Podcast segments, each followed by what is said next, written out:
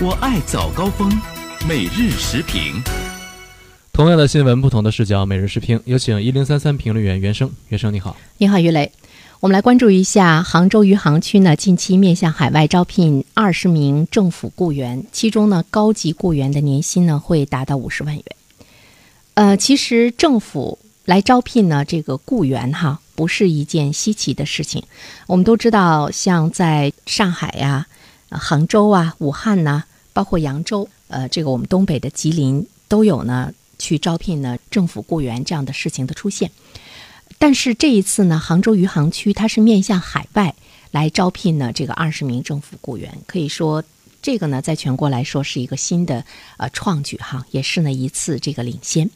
他招聘的这些人员，既有呢从海外百强高校毕业之后，在海外的这个知名企业或者是国际组织工作的精英，也有呢回国报效的高层次的海归。呃，这次的这个招聘呢，还有国内一流学府的外籍的这个留学生，可以说这次招聘呢，也是引起了这些高端人才的这个关注哈。全球有二百九十多名海内外的高层次人员来参与呢这个报名。余杭啊，在历史上呢是著名的鱼米之乡，以前呢它是这个以农业发达著称，是丝绸之府嘛。改革开放之后呢，我们看到了余杭它进行了重大的这个调整。首先呢，是它的第二产业就是工业经济，呃，远远的超过了第一产业的这个比例哈。呃，近几年我们看到了它第三产业的这个飞速的发展，尤其是余杭的这个高新技术产业等这方面，它的这个。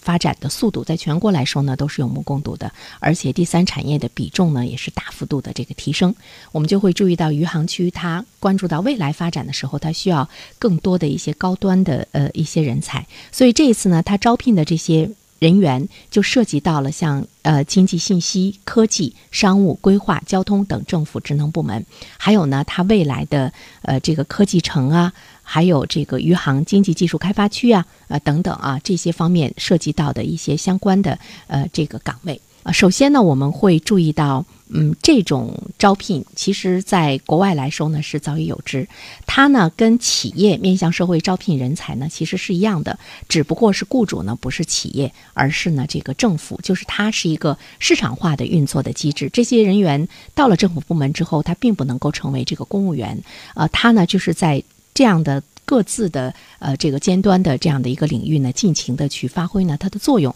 那么我们是用这个年薪等等各个方面来给他们呢有更多的这个保障。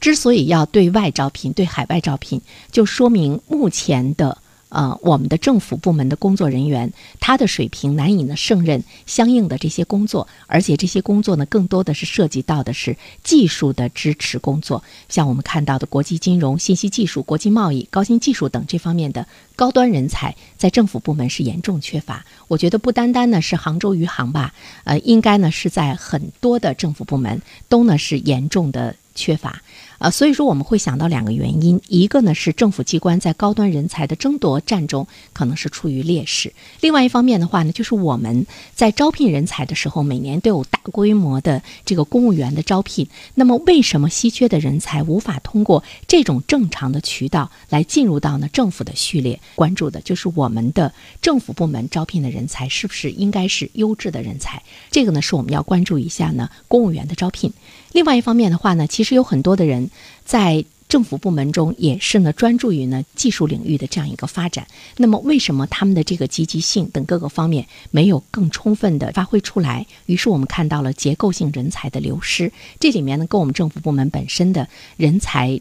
发展的这个机制是不是存在着更大的这个原因？刚才我们说这些人才招聘进来之后呢，他不是公务员的编制，他们只是在这样的技术领域中尽情的去发挥，我觉得是一件好事。为什么我们很多人进入到了公务员的编制？本来呢，在技术的领域方面呢，是一个尖端的人才，进入到了政府部门之后，我们却看到他放弃了技术，去追求仕途。那么是一种什么样的机制和体制，导致呢人人都向往着去？做官儿而放弃呢自己的这个技术的能力，那么这个背后跟我们的一些这个机制是不是呢有很大的关系，以至于我们要花更多的钱到社会上呢去招聘政府雇员。当然，招聘政府雇员也是国际上普通的一个做法，专业的事情由专业的人员来做嘛。那么在政府部门中，除了人人当官是一件专业的事情之外，相应的管理的这些部门的。政府官员难道不需要有专业的技术和背景吗？如果没有的话，那么他们怎么样能够进行更好的一些宏观的调控和指导呢？好了，于磊，嗯，好的，谢谢袁生。